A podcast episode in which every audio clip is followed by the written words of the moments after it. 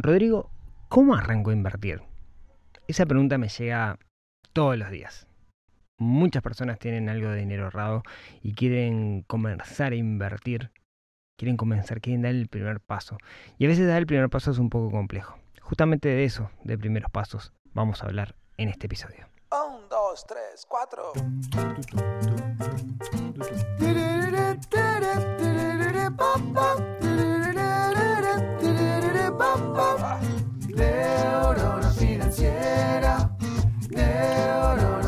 Financiera.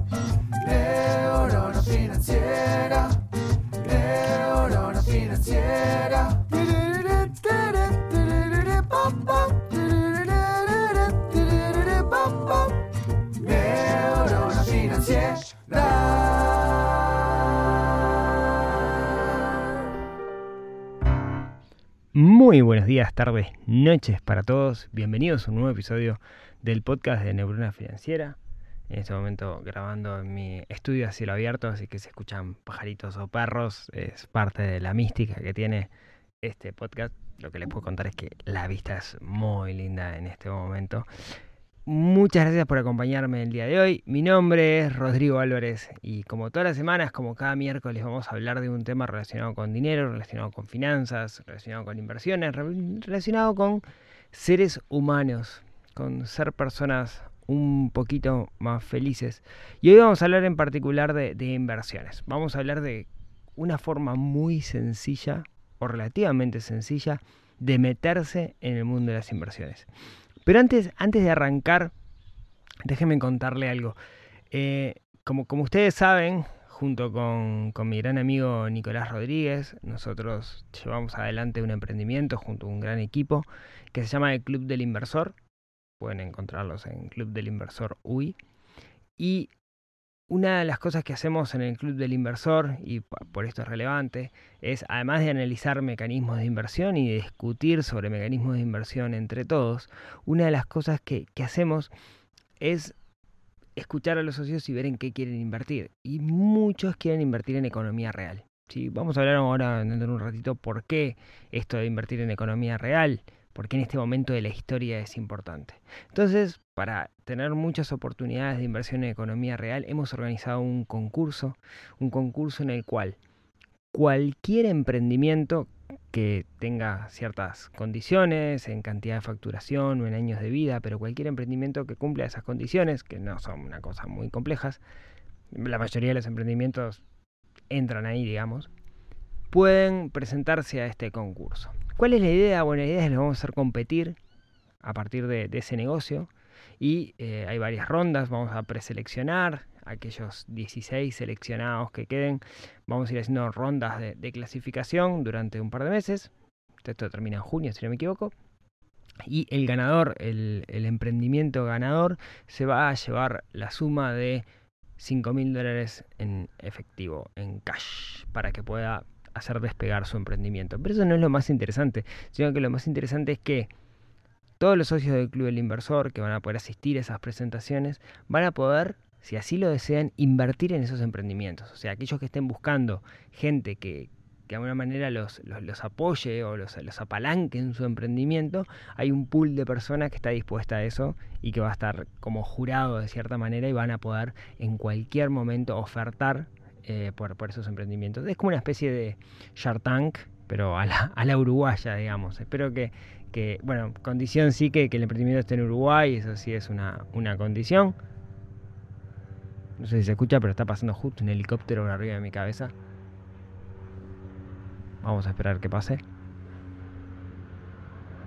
Ahí pasó, listo. Bien. No, sigue pasando.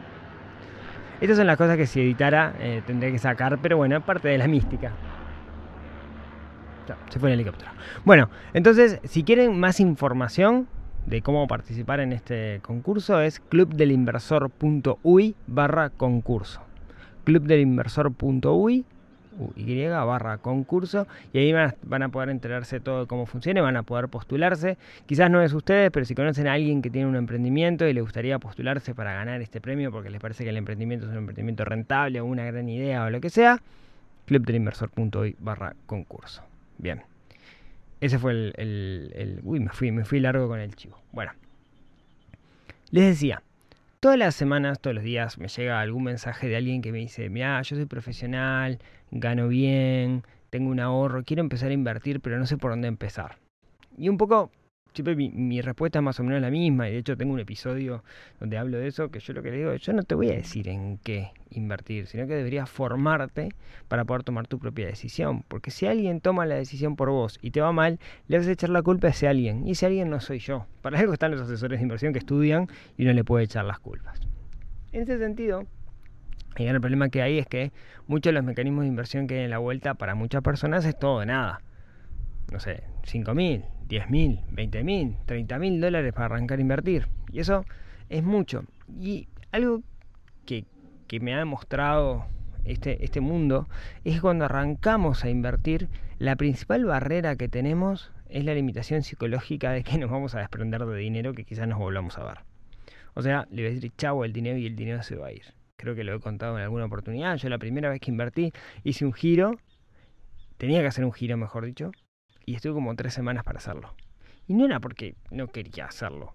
Yo estaba convencido. Era porque tenía miedo. Porque era hacer un giro de, no sé, en aquel entonces poner que fueran 15 mil dólares. Era hacer un giro de 15 mil dólares, que eran todos mis ahorros en ese momento. Y, y, y, fue como, como que me costó mucho, ¿no? Siempre encontraba alguna excusa que justificaba el hecho de que no fuera al banco a hacer ese giro. Entonces, cuando alguien me dice, quiero invertir y no sé por dónde arrancar, quizás una buena cosa es arrancar, es comenzar y ver cómo nos sentimos en ese proceso de invertir. Y para hacerlo está bueno encontrar mecanismos que no tengan una barrera de entrada muy alta, que para poder arrancar a invertir lo podamos hacer con relativamente poco dinero. Tradicionalmente quien ocupaba ese lugar eran los fondos URA, fondos que estaban eh, en pesos uruguayos, ahora también tienen dólares, pero en su momento cuando arrancaron eran pesos uruguayos. Pero de alguna manera Sura puso una barrera alta, empezó a decir, bueno, el equivalente ahora para poder invertir conmigo es en torno de los 5 mil dólares, de ahí para arriba. Y, eso se transformó en una barrera. Y si yo quiero empezar a invertir, quiero, quiero hacer mis primeras armas, sabiendo eventualmente que puedo llegar a perder, bueno, estoy como complicado, ¿no? Porque ¿qué otras opciones tengo? Eh, que, sean de menos de 5 mil dólares, que yo quiero invertir, no sé, mil dólares, por ejemplo, ¿no? Y bueno, podríamos decir, bueno, comprar un cheque, está bueno, está perfecto, pero tengo que ser consciente que estoy asumiendo un riesgo mucho más complicado si voy por, por ese lado, porque a la larga lo que estoy haciendo es prestando dinero. No son muchas, existen sí mecanismos donde se puede empezar con muy poco, pero no son muchas. Y en realidad yo podría decir, bueno, la más barata de todas es me abro una cuenta en un broker internacional y compro la acción o un índice, ¿no? Yo he hablado en muchas oportunidades de que los de lo que son los índices o los ETF, mejor dicho, que son instrumentos financieros que acompañan un índice que es un conjunto de acciones, siendo una acción, digamos que un pedacito de, de una empresa. Entonces yo podría ser dueño de un pedacito de Google, un pedacito de Apple, etc. ¿Cuánto me cuesta eso? Bueno, si compro una acción, en realidad me cuesta lo que sale esa acción. No sé, si fuera a comprar, por ejemplo, una acción de Globant ahora, cuesta 250 dólares. ¿no? Creo que tengo por acá este, algunos precios de referencia para que tengan una idea de cuánto sale una acción en particular. Si yo les dijera, no sé, Tesla anda en en este momento 1021 dólares con 16, una acción. Mercado Libre anda en 1135, si estoy viendo bien. Eh, no sé, el SPY 500, ese índice de las 500 empresas más grandes de Estados Unidos, el valor que tiene en este momento es de 443 dólares. Si fuera a comprar una acción de Amazon sale 3142, perdón. Si fuera a comprar una acción de... Eh, perdón, vi mal, ese era Amazon. La de Apple sale 166, si estoy viendo bien. ¿No? Lo que voy entonces es que son valores que son mucho más fáciles de, comprar. Claro, cuando yo compro una acción, más fácil en el sentido de, tope, ¿no? Cuando compro una acción, lo que tengo que abrir es una cuenta con un broker. Y está un poco el pedo, ¿no? Porque abrir la cuenta con el broker implica que quizás sea el broker el que me diga tu límite es tanto. si bien se puede abrir una cuenta en un broker en Estados Unidos y hacer un giro y, pagar 10, 20 dólares de lo que te puede salir el giro más dependiendo del banco y hacerlo, eh, podríamos llegar a decir que es conocimiento no avanzado, pero medio avanzado, ¿no? Eh, yo que quiero empezar a hacer mis primeras armas y que nunca vi algo de esto, quizás eh, me, dé como un poquito de, fiaca. Me dé miedo y no lo termine haciendo. ¿no? Ese es un poco mi, punto. Entonces, supongamos que estoy en esta situación, ¿no? Que quiero empezar a invertir. Quiero mm, invertir en el, en mundo financiero, en acciones y cosas por el estilo. Pero no, tengo como mucho capital o no tengo el tiempo ni el conocimiento para estar abriendo una cuenta en el exterior. Y ya hemos visto que hay alternativas para eso. Hablamos alguna vez de Beck Advisor, hablamos alguna vez de, de, Mayorano o de Bengochea, ¿no? de corredores de bolsa que permiten, pero todos tienen más o menos un límite de 5 mil dólares, más o menos. Y ahí es donde empiezan los problemas. ¿No? Quiero invertir en, bolsa, quiero que alguien me ayude porque no quiero hacer todo el proceso yo solo, pero no tengo los, no tengo 5 mil dólares, tengo mil y que son mis primeras armas. Y ahí es donde viene qué opciones hay. Si les tengo que decir, hace dos años, tres años, cuatro años, no había nada para ese público. Bueno, hablamos un poquito de Sura, sí, pero era una cosa como súper conservadora, pero no había nada. Y la realidad es que de un tiempo a esta parte está apareciendo, están apareciendo un montón de instrumentos para el público retail, para el público de calle, no para el que tiene 300 mil dólares para invertir, sino para Juan que tiene mil dólares y quiere invertir esos mil dólares justamente lo que hacemos en el Club del Inversor es muchas veces analizar esos, esos mecanismos, ver los pros, las contras, comparar y, nutrirnos de las experiencias de los otros. Hoy les vengo a hablar de uno que apareció hace ya unos cuantos meses, pero que, que, recién ahora, o hace unos par de meses, se está publicitando con, con fuerza, que es los fondos de inversión de, del banco Itaú. Eh, quizás haya otros bancos que tengan esto y lo desconozco, creo que no, pero Itaú de alguna manera pateó el tablero con algo que hizo. Entonces, déjenme contarles primero qué es un fondo de inversión. Hablamos de que hay instrumentos financieros, índices, ETF, acciones, etcétera, ¿no? Así mega, mega resumen, mundo financiero, tenemos renta fija y renta variable. Renta fija son bonos del Estado o de empresas que nos prometen una rentabilidad fija. Te pago el 7% anualmente, punto. Renta variable, compro una acción y lo que hago esa acción se evalúa o se devalúa en función de cómo esté funcionando la empresa. Oferta, demanda, eh, reportes, mundo, etcétera, ¿no? En función de eso se evalúa. Ahora bien, después tenemos los índices, que lo que hacen es reunir por ciertas características un conjunto de instrumentos, como pueden ser acciones, o también pueden meter dentro renta fija. Eh, entonces yo cuando se crea un índice, por ejemplo, el SPY 500, yo digo, bueno, tengo un índice que son las 500 empresas más grandes de Estados Unidos. Se pondera y tengo algo que se llama un ETF, que tengo un episodio de ETF, no me acuerdo de los primeros, 20, 20 algo. Tengo un ETF que lo que hace es, de alguna manera, cuando yo compro el ETF, lo que tengo es como si tuviera ponderado un cachitito de cada una de esas mini empresas perdón, cachito chiquitito cada una de esas empresas, de esas 500 empresas. Pero uno dirá, bueno, bien, tenés un ETF, pero son las 500 empresas más grandes de Estados Unidos. ¿Qué pasa si eh, una de esas empresas, la 501, de repente val, se, se evalúa, la pega y pasa a ser la 500? ¿Qué pasa? Bueno, está definido en la regla de ese ETF que si pasa eso, una salga y otra entre de alguna forma. Eso está definido cuando se crea el ETF y es inamovible de cierta manera. Ahora, cuando haces eso, cuando uno se, casa con un ETF, para que se una idea, otro tipo de ETF, por ejemplo, son los ETF que son verticales. Cuando digo verticales, también otra forma de decirle son temáticos. Por ejemplo, yo podría decir, creo un ETF con todas empresas, eh, con 10 empresas que son green, que se le llama, ¿no? que están con el tema del cambio climático, etc. Entonces, cuando invierto en ese, ETF, ETF, cuando invierto en ese ETF, lo que estoy haciendo es invertir en esas 10 empresas al mismo tiempo. Bien, eso de alguna manera lo que me permite disminuir el riesgo, etcétera, etcétera. Ahora, lo que no se puede hacer ahí, cuando uno invierte en ETF, es de alguna manera aprovechar las idas y venidas del mercado. yo estoy invirtiendo en, por ejemplo, ¿no? 10 empresas que eh, son empresas green. Y de repente sale una noticia de que una de esas empresas en realidad este, no es tan green y se empieza a evaluar, me tira abajo todo el índice, pero como la definición del índice desde el día 1 era son estas 10 empresas, marchaste. Digamos, no se puede hacer, em, no se puede jugar con los tiempos del mercado de alguna manera.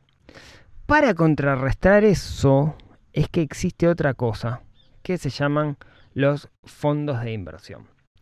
La idea general del fondo de inversión es más o menos la misma del índice, pero a diferencia de ser desatendidos, o sea, a diferencia de definir un criterio y dejar ese criterio a la marchanta, el fondo lo que tiene es un administrador, un craquito, un flaco que se la sabe todas, o flaca, que lo que está haciendo es viendo Bloomberg todo el día y decidiendo qué cambios puede hacer dentro de ciertas reglas preestablecidas en ese fondo. Entonces puede jugar un poquito con el tiempo de mercado y eso lo que está demostrado que en el corto o en el mediano plazo puede llegar a dar más ganancias. En el largo plazo, básicamente creo que los índices terminan ganando. No, es mandatorio esto que estoy diciendo, porque la, la definición de corto y largo plazo va a depender de cada uno y el riesgo que uno quiera asumir, etc. ¿Bien? Pero esa es a grosso modo la definición de un fondo. Los fondos pueden incluir cosas de renta fija, pueden incluir cosas de renta variable, pueden incluir inclusive derivados financieros, pueden hacer, pueden ser lo que se llama acumulativos y eso es bien interesante. Un fondo acumulativo es que si lo que compone ese fondo paga dividendos, se incluye dentro del valor del fondo en vez de pagártelo. Tengamos en cuenta que cuando te pagan en realidad te estás eh, de alguna manera tener que pagar impuestos. cuando algo, algo es distributivo, cuando te paga ganancias, pagas impuestos, al menos estando aquí en Uruguay. Cuando es acumulativo, no porque se mete dentro del propio fondo y ahí los impuestos son distintos y no me quiero meter en ese tema. Bueno, entonces, fondos de inversión, interesante. Ya hablamos de fondo de inversión cuando hablamos de tu plan de mayorano, que lo que hacía era tener ciertos fondos de inversión preestablecidos, uno conservador, otro moderado y otro agresivo en función del crecimiento. Mm, te pedían un límite de 5 mil dólares para, poder entrar. ¿sí? La primera, el, el, shot inicial tenía que ser 5 mil dólares y después uno podía hacer em, em, depósitos más chicos. Bien. Y acá es donde empieza a jugar esto que hizo la gente de Itaú. La gente de Itaú lo que hizo fue asociarse con algunas empresas que se dedican justamente a hacer fondos y ofrecer en su página web, desde el web banking, supongo que el app también, no lo sé, pero desde el web banking, de forma muy sencilla permitirnos operar en estos fondos. Básicamente, uno tiene que tener cuenta en Itaú. Quien no tenga cuenta en Itaú, una cuenta de Itaú anda al entorno, no sé, 300, 500, 500, 500 pesos por mes, quien no tenga. Si no, puede ser una, cuenta a sueldo y esto creo que lo tiene activado. Y básicamente lo que, lo que te hace es, primero, eh, hacerte un par de preguntas para ver tu perfil de riesgo qué, riesgo puedes asumir. Igual no es mandatorio, vos puedes decirle, mira, medio conservador, pero yo quiero correr más riesgo, eso lo, puedes hacer. Eh, y en función de ese perfil te va a mostrar una familia, un grupo de fondos, ¿sí? Un grupo bastante vasto de fondos donde podemos encontrar fondos de renta fija, fondos de renta variable, donde podemos encontrar fondos eh, de, sectoriales, digamos, como yo les decía, empresas green, etc. Esos fondos eh, lo, que tienen es administradores, ¿no? Y para que una idea, por ejemplo, tengo acá la cartilla, la cartilla es como la definición de, ese fondo, uno que se llama, eh, es de primero, los operadores de los fondos, los gestores, digamos, las empresas son empresas como muy grandes, ¿no? Este se llama Global Franchise Fund y leo, el fondo trata de lograr un crecimiento de capital a largo plazo, principalmente a través de inversión en acciones de empresas de todo el mundo. El fondo tendrá una combinación de inversiones y no estará limitado en su elección de empresas, ya sea por tamaño o por industria o en términos de la constitución geográfica de la cartera. El fondo centra sus inversiones en acciones consideradas de alta calidad que, genera, que generalmente están asociadas a marcas o franquicias mundiales. ¿sí? Y nos dice, bueno, mira, este fondo, el gestor es alguien que se llama Clyde Rosso, o algo así. Eh, el tamaño es 8,8 billones de dólares, se creó en el 2009, está domiciliado en Luxemburgo, eso es un tema, digamos, de que pagan menos impuestos.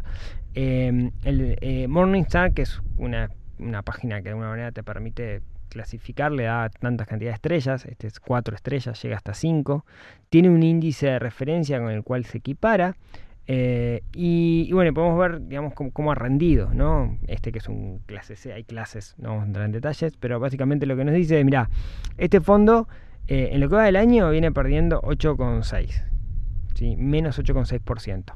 Como casi todo lo que está operando en renta variable, este año ha sido un desastre, entonces todo viene en bajada. En el 2021 fue 19%, perdón, el acumulado, ¿no? Desde que se creó en el 2009. El acumulado del 2021 fue el 19%, el 2020 fue el 16,3% y así nos va dando un poco los, números con grafiquitas y la mano en coche. Después tiene algunos datos técnicos como el alfa, el beta, el ratio Sharp, esas cosas que no vamos a entrar en detalle. Y después lo que nos dice es, por ejemplo, quiénes son los participantes. ¿no? Nos dice, mira, en este momento este fondo tiene Visa, ASML Holding, Microsoft, Moody's, eh, Booking Holding, eh, Intuit, VeriSign, Nestlé, Philip Morris, Roche, etc. ¿no? Son empresas, como decía, reconocidas, bueno, nos da los datos. Este gestor, el amigo Clyde, puede cambiar esas cosas en función de cómo, cómo esté leyendo el mercado. ¿sí? ¿Qué es lo interesante de esto? Bueno, es que estamos invirtiendo en bolsa de alguna manera a través de una empresa reconocida que es, eh, este, en este caso, Global Franchise Fund, creo que es de... Si, no me equivoco, esto es de... No, no, pensé que era de BlackRock o alguno de esos otros, no importa. Y a lo que voy es que me permite, y me permite, así como en este como en otros fondos, que yo puedo leer las cartillas y más o menos evaluar si estoy afín o no con lo que hace ese fondo. Claro, si voy a ver el histórico este año, ha sido todo un desastre. No sé si algo, algo está ganando este año, porque ha sido un año, año muy malo. Y las tecnológicas tampoco el piso, etcétera, y todo tiene un gran componente tecnológico que venía como, como subiendo mucho el año pasado, desde hasta el año pasado y después se hizo, se hizo pelota. Lo interesante de esto es que si yo quiero invertir, tengo que hacer en Itaú, desde el web banking, tengo que hacer esa pequeña encuesta que ya les comentaba, y después puedo invertir desde mil dólares. Puedo elegir uno de todos estos fondos, poner mil dólares y si bien el administrador del fondo, mi amigo Clyde, está cobrando, cuando te muestran la rentabilidad, es la rentabilidad sin lo que te cobra, ¿no? Que, que cobra bastante más que lo que se cobra un, un ETF. Y lo interesante es que lo que cobra el Banco Itaú es un 1% masiva, o sea, un, un 1,22%. O sea, si yo invierto mil dólares, ¿sí? me van a cobrar, me van a evitar de mi cuenta esos mil dólares y me van a sacar un 1,22%, ¿sí? 12,2 dólares, ¿Estoy bien? Sí, estoy bien. De, de mi cuenta por, para hacer la compra. Y después voy a poder ver en la página web del banco si sube, si baja. Así como me está yendo con, con mi inversión, ¿sí? que ya les digo, las inversiones financieras vienen bastante golpeadas. ¿Qué nos permite esto?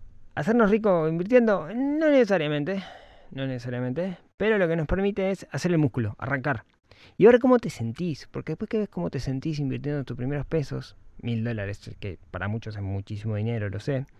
Después que, después que lo haces, te da ganas de, tomar viento en la camiseta. En particular si te va bien, ¿no? Si te va mal es otra historia. Bueno, hoy están apareciendo estos mecanismos. Sería esperar que otros bancos hagan lo mismo y que cada vez haya más oportunidades de inversión retail. ¿Qué es lo que no está viendo mucho todavía acá en Uruguay? Inversiones en unidades indexadas, que creo que es algo que eh, el Banco Central se tiene que poner las pilas porque en particular si quieren bajar la inflación hay que sacar circulante en pesos del mercado y la forma de sacar circulante en pesos puede ser invertir. Las letras de regulación monetaria están rindiendo un poco más, pero todavía quedan chicas me parece. Y ahí me, fui de tema. Bueno, quería contarles esto del Banco Itaú porque me parece buenísimo. Me parece que es una linda señal de que estén apareciendo estas cosas. Bíchenlo los que tengan en cuenta el Banco Itaú. Y bueno, cualquier duda que tengan me, me, me, me, comentan o pueden hablar directamente con la gente del banco que les va a estar contestando. Esto no es un, podcast patrocinado por Banco Itaú, aunque son amigos, les mando un abrazo. Bueno, muchas gracias por escucharme hasta acá. Eh, salió medio complejo este tema, pero espero que se haya entendido la, idea general de lo que les quería transmitir. Eh, recuerden mmm, lo que les decía al principio, eh, si conocen algún emprendimiento que quiera competir en nuestro concurso, delinversor.uy barra concurso y ahí van a poder estar eh, participando de esto, que el gran premio es aprender mucho y después tiene otra cosa que es plata, pero el gran premio es, es aprender mucho. Les mando un abrazo y como siempre, si tienen ganas, nos vemos, nos hablamos, nos escuchamos el próximo miércoles en otro episodio que ayude a desarrollar esa neurona financiera que tenemos un poquito dormida y que tenemos que despertar. Chau, chau. Financiera, financiera, neurona financiera,